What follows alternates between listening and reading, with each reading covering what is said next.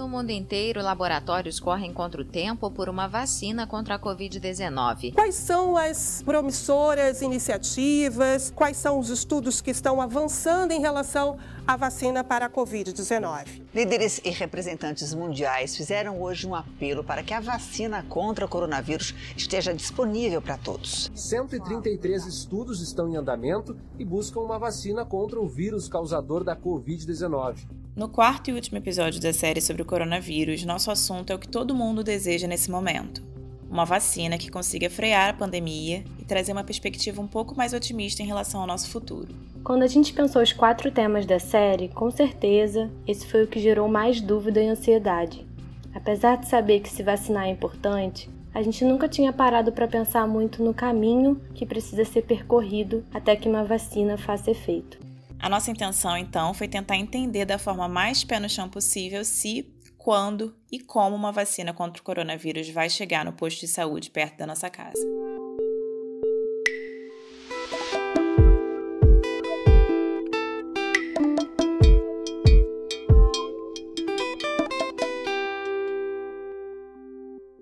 A gente grava esse episódio na semana em que os estados do Brasil com mais mortes por Covid começaram a reabrir o comércio.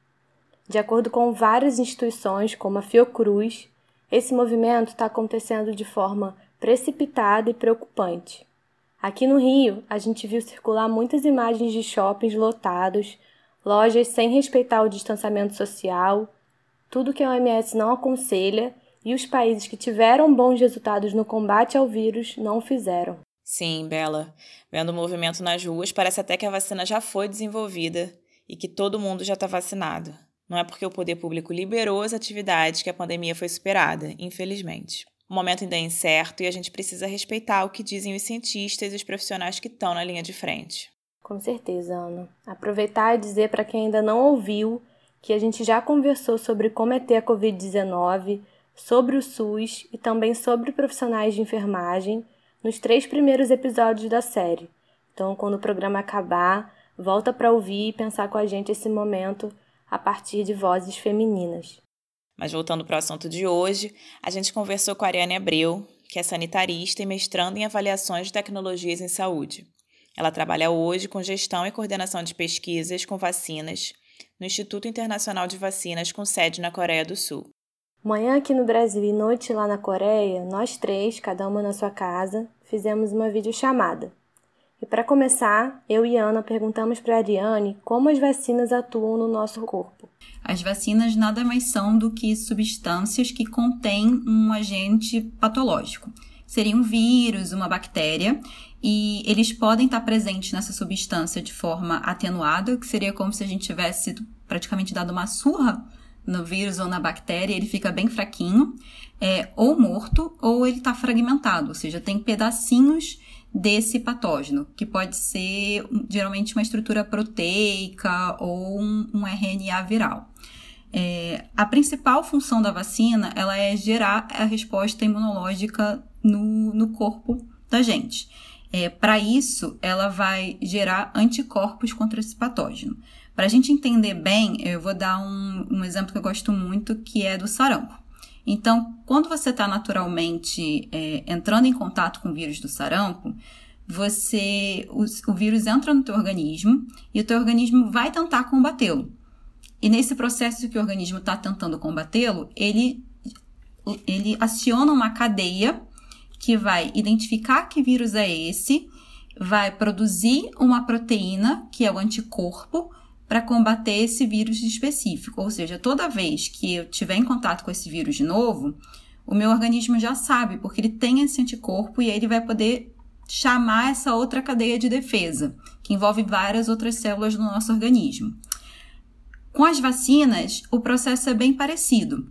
Só que em vez de eu pegar o vírus e toda a sua forma potente, eu vou pegar o vírus enfraquecido ou um pedacinho dele. Então ele não vai gerar toda aquela sintomatologia no meu corpo, mas vai ser o suficiente para que o meu corpo reconheça e fique, dê um clique, tipo, poxa, é, tem uma coisa estranha, preciso entender, preciso reconhecer Então, isso gera todo esse mecanismo também de memória imunológica. Então, da próxima vez que você estiver entrando de forma natural em contato com esse vírus, o seu corpo já conhece e ele já consegue combater e você não desenvolve a doença. Apesar da Ariane ter explicado de um jeito didático, ficou mais tranquilo de entender, o processo para chegar nessa fórmula bem-sucedida envolve muita grana e tempo. No total, são três grandes fases até que uma vacina seja aprovada uma fase de descoberta, que seria isso? Seria a fase em que a gente está tentando produzir a vacina em laboratório. Então, eu vou tentar combinar diferentes formulações com diferentes tecnologias de vacinas. Aí a gente tem vacina de DNA, a gente tem vacina de RNA, a gente tem as vacinas atenuadas, que são com o patógeno vivo bem enfraquecidinho. A gente tem várias outras tecnologias. Então a gente pega e faz essa formulação. Esse processo só é ideal quando a gente tem um entendimento mínimo sobre aquele patógeno que a gente quer combater. Então, para isso, entender bem sobre a doença é muito importante, e esse é um dos grandes desafios que a gente tem agora quando a gente fala da Covid. É, então, com isso, eu vou testando, vou chegando nessa formulação e a primeira fase que eu tenho de teste dessa minha, desse meu produto é, candidato é a fase de testes em animais, que a gente chama de modelo animal. Quando você testa isso no modelo animal e você tem uma vacina candidata de sucesso nessa fase, é o que a gente chama tecnicamente de prova de conceito, que é quando você provou que ela gerou alguma resposta, ou seja, ela foi imunogênica em animais e ao mesmo tempo ela foi segura neles, ou seja, eles não morreram, eles não tiveram nenhum evento adverso. Depois que dá tudo certo com os testes em animais, os pesquisadores passam para a segunda fase, que é quando a vacina vai mostrar ser eficaz em humanos.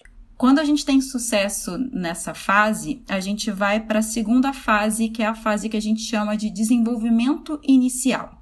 É aí que eu vou começar a fazer os testes em seres humanos.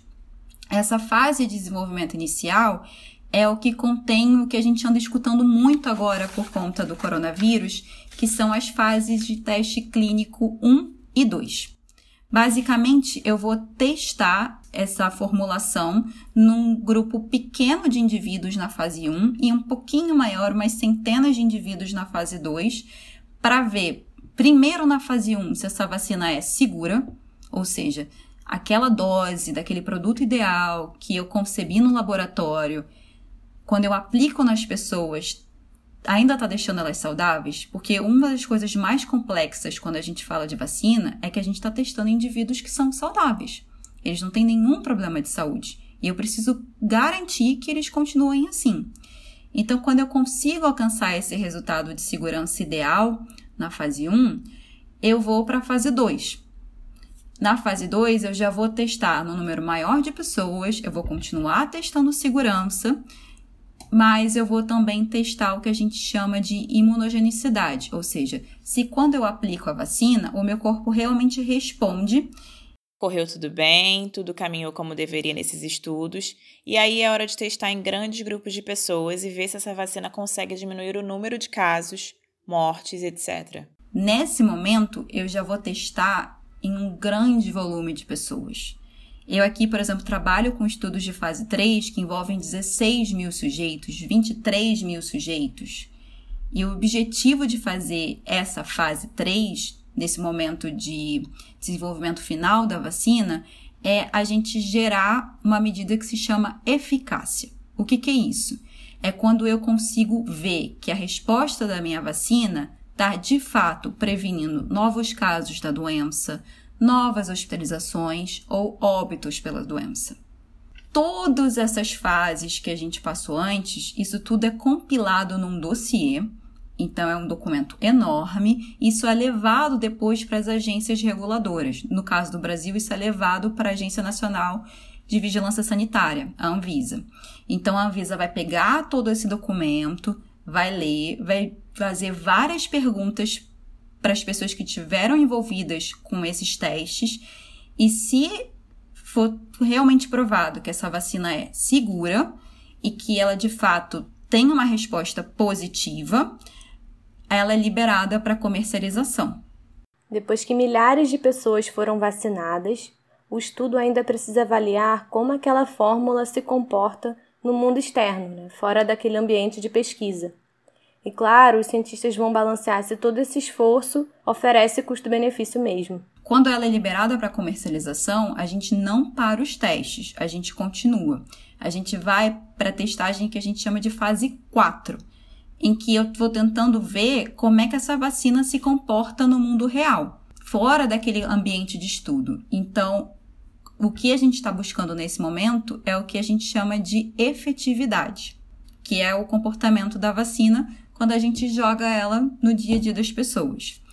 Além disso, é, e também em vários outros momentos dessas fases que eu, a gente conversou, a gente também está tentando buscar a eficiência da vacina. O que, que é isso?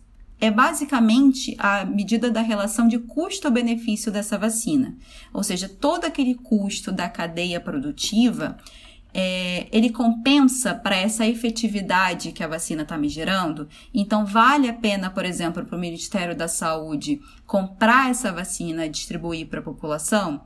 É esse tipo de estudo que a gente faz para ver de fato se essa vacina funciona. Depois que a Ariana explicou todas essas etapas, deu para entender que não é um processo rápido, né? Mas e nesse contexto de pandemia, será que dá para acelerar? Quanto tempo até a vacina ficar pronta? E ela respondeu isso para gente. Num tempo normal, esse processo todo pode levar de 5 a 10 anos. Ele já foi muito mais demorado no passado, se levava de 15 a 20 anos para conseguir desenvolver e passar a produzir uma vacina. O que a gente está tentando agora com a Covid-19 é diminuir o tempo que a gente tem entre essas fases, principalmente de teste em humano. Então a gente está agindo de uma forma para combinar fase 1 com fase 2, fase 2 com fase 3, para tentar acelerar esse processo. E o que vários pesquisadores é, estão tentando estimar, mas, gente, isso ninguém ainda pode dizer com certeza, é que através dessa combinação, talvez a gente consiga, se tudo der certo em cada fase, que esse processo leve de 6 a 12 meses. Mas isso vai depender se tudo der certo. Na corrida em direção a essa fórmula, já existem mais de 100 pesquisas candidatas no mundo todo de diferentes tipos, segundo o levantamento da OMS. Dessas, três são brasileiras e só 10 estão na fase de testagem em pessoas. Uma delas, da Universidade de Oxford, na Inglaterra, já está fazendo testes que combinam a fase 2 e a fase 3 aqui no Brasil, o que é bem positivo se tudo der certo. Mas, com essa crise política que a gente está vivendo, é muito difícil não sentir medo de que isso influencie a distribuição dessa vacina no Brasil ainda mais tratando de um esforço mundial entre vários países, um esforço que envolve muito capital e também influência política internacional. Então, para quem e onde essa vacina chegaria primeiro? A gente tem um grande problema, é, além de todas as dificuldades de testar a vacina em si, que vai ser o momento de quando a gente conseguir uma candidata que seja ideal e que vá para frente, que é a questão do acesso a essas vacinas. Então, para isso, é, a CEP ela já está em parceria com a OMS e existe um programa que é chamado ACT, é Acceleration COVID-19 2. Várias ferramentas que estão sendo feitas para que a gente possa acelerar esse desenvolvimento da vacina do coronavírus e garantir que todas as pessoas venham a conseguir a ter acesso de forma equitativa a essas vacinas. Mas a gente tem um outro problema que é a questão da capacidade produtiva. Então, mesmo se eu quisesse, se eu pedisse a todos os laboratórios do mundo hoje que têm a capacidade de produzir a vacina, que parassem e se dedicassem exclusivamente para produzir essa vacina, a gente não conseguiria gerar doses de vacinas para todo mundo. Então, vai precisar ser um esforço conjunto, vai ser um movimento político complexo e vai ter que ser um movimento com critérios. Então, essas primeiras vacinas que forem produzidas, elas vão ser distribuídas em formatos que a gente chama de ondas. porque a gente não vai conseguir distribuir para o mundo inteiro. Então, alguns lugares vão receber a primeira onda, outros lugares vão receber a segunda onda, e dentro dessas ondas a gente tem os critérios de quem dentro desses países que recebe essa vacina. Então, a gente vai ter que pensar em grupos prioritários. A gente já tem esse sistema de grupos prioritários para outras vacinas que a gente não tem a capacidade ainda de produzir para todo mundo. Um exemplo disso é a vacina da gripe, que aí no Brasil ela é distribuída no calendário nacional de forma gratuita para os grupos que são prioritários, que são crianças, gestantes, idosos, entre outros. Vamos supor que ela ficou pronta, tá lá, uma fórmula eficaz que funciona e garante a imunização. No dia seguinte, a gente vai estar tá livre da Covid? Não. O caminho ainda é longo e com muitas variáveis. A gente tem que lembrar que essa doença surgiu em dezembro do ano passado. Então, a gente ainda está entendendo o que ela é, como ela funciona. Cada dia a gente vê que ela apresenta novos sintomas, é, que ela afeta diferentes grupos de forma distinta. Ou seja, a gente está vendo, por exemplo, que ela causa uma síndrome específica em crianças, a gente vê que ela é um pouco mais forte e que causa sintomas específicos em pessoas que têm histórico de é, doença cardiovascular. Então, para que eu possa produzir uma vacina e que ela seja ideal, eu preciso entender primeiro como essa doença funciona. E eu preciso lembrar que no caso da, da Covid-19, ela é uma doença viral. E vírus mutam. E alguns mutam muito rapidamente.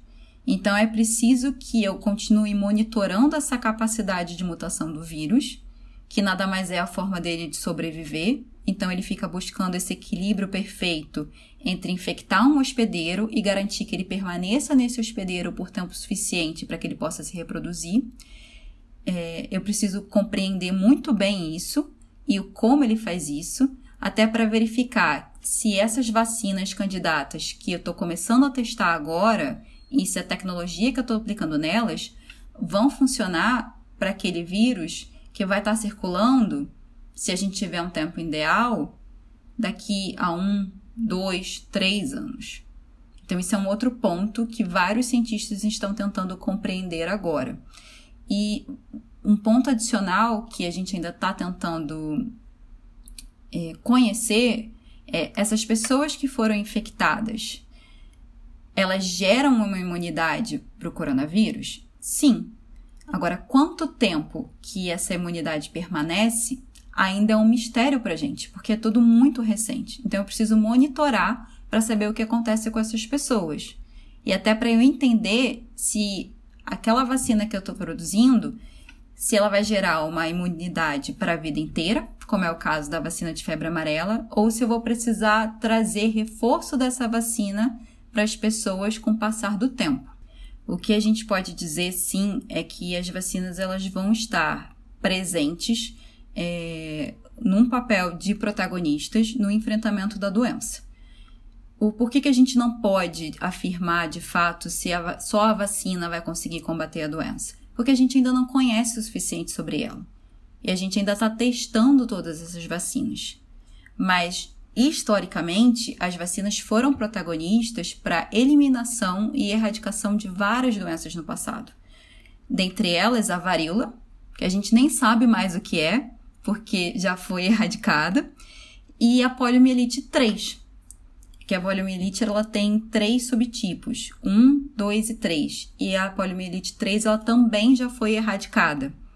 É, então, sem sombra de dúvidas, ter uma vacina vai ser muito importante, vai ajudar que a gente tente voltar a viver a vida em sociedade da forma talvez um pouco como a gente conhecia antes. Não vou dizer que vai ser igual. É, e sem sombra de dúvidas vai ser um alívio muito grande para o sistema de saúde e para o sistema financeiro dos países também. As vacinas são conhecidas por serem uma medida de saúde mais custo-efetiva.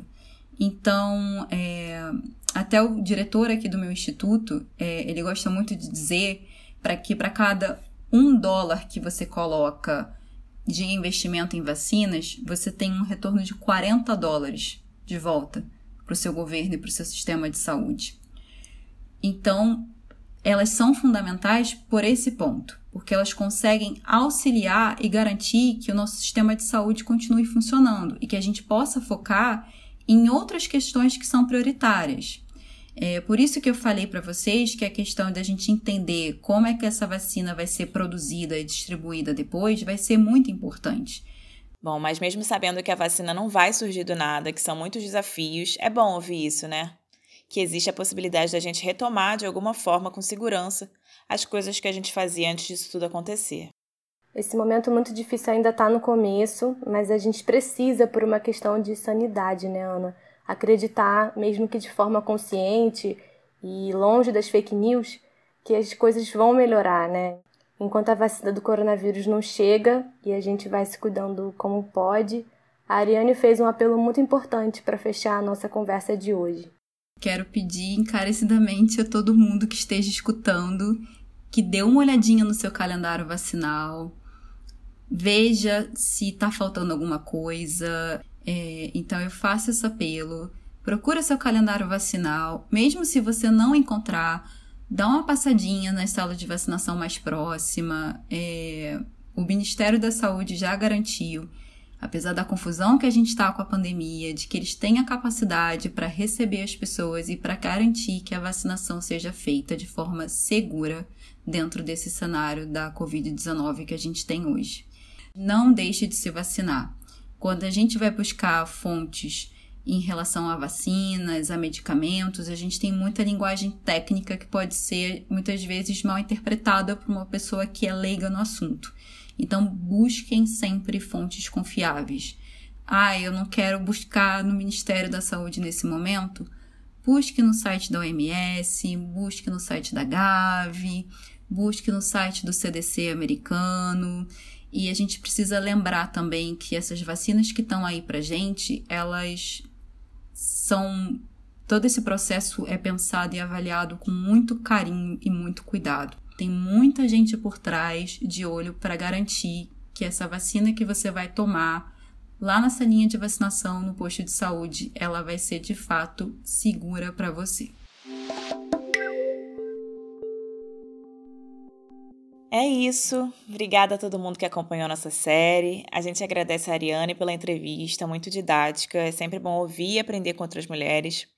Para mim e para Bela foram programas para tirar dúvida, tentar se informar e entender um pouco tudo o que está acontecendo. A gente espera que tenha sido assim para vocês também. Envie os quatro episódios para as amigas, né? Vamos compartilhar informação confiável.